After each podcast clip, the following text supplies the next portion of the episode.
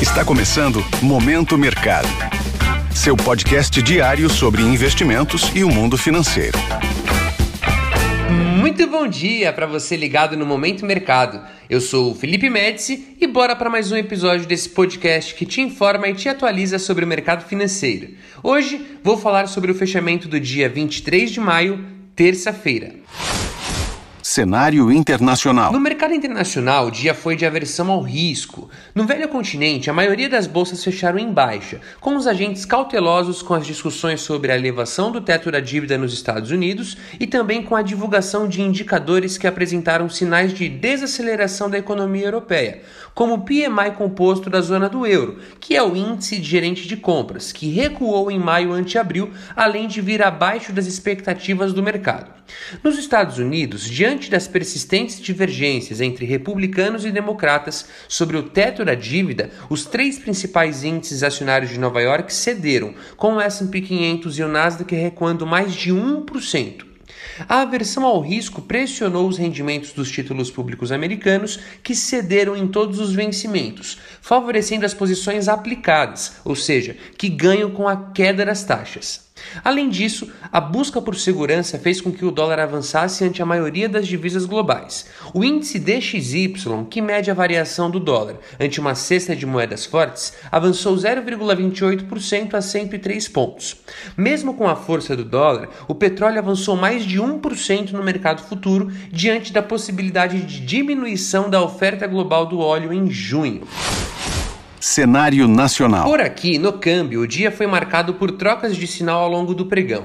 Enquanto o dólar ganhou força no exterior em razão da aversão ao risco com o impasse do teto da dívida nos Estados Unidos e com dados fracos da atividade europeia, no ambiente local o real ganhou força com a percepção dos agentes de que muito provavelmente o novo arcabouço fiscal seja aprovado no Congresso, inclusive com a possibilidade de endurecimento de algumas regras. Ao fim do dia, o dólar avançou levemente em 0,03% ante o real, sendo cotado a R$ 4,97.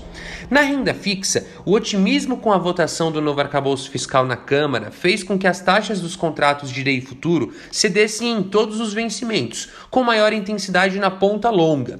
Desta forma, as posições aplicadas, isto é, que ganham com a queda das taxas, foram favorecidas. Na bolsa, o Ibovespa não resistiu ao movimento de aversão ao risco no exterior e cedeu 0,26% ao nível dos 109 mil pontos. O destaque positivo ficou para a Petrobras, que avançou mais de 2% em linha com o avanço do petróleo. Na ponta negativa, Vale caiu mais de 2%, refletindo a queda do minério de ferro na China. Além disso, BRF e Marfrig cederam ao redor de 5% por conta do estado de emergência zoossanitária em todo o território nacional por 180 dias em razão da gripe aviária. Assim, as posições compradas no principal índice de ações da bolsa local foram desfavorecidas pontos de atenção. Se atente à divulgação da ata da última reunião do FED sobre política monetária. A presidente do Banco Central Europeu, Christine Lagarde, discurso em evento do 25º aniversário da instituição. Por aqui, teremos a votação de quatro destaques propostos ao novo arcabouço fiscal que foi aprovado ontem no fim da noite. Sobre os mercados, agora pela manhã, a maioria das bolsas asiáticas fecharam em baixa, com os investidores de olho nos impasses sobre o teto da dívida americana. As praças europeias operam em baixa com a falta de acordo sobre o teto da dívida nos Estados Unidos e também com dados preocupantes de inflação no Reino Unido e de confiança empresarial na Alemanha.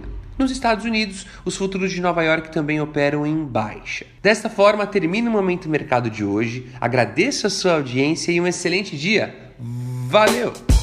Esse foi o Momento Mercado com o Bradesco. Sua fonte diária de novidades sobre cenário e investimentos.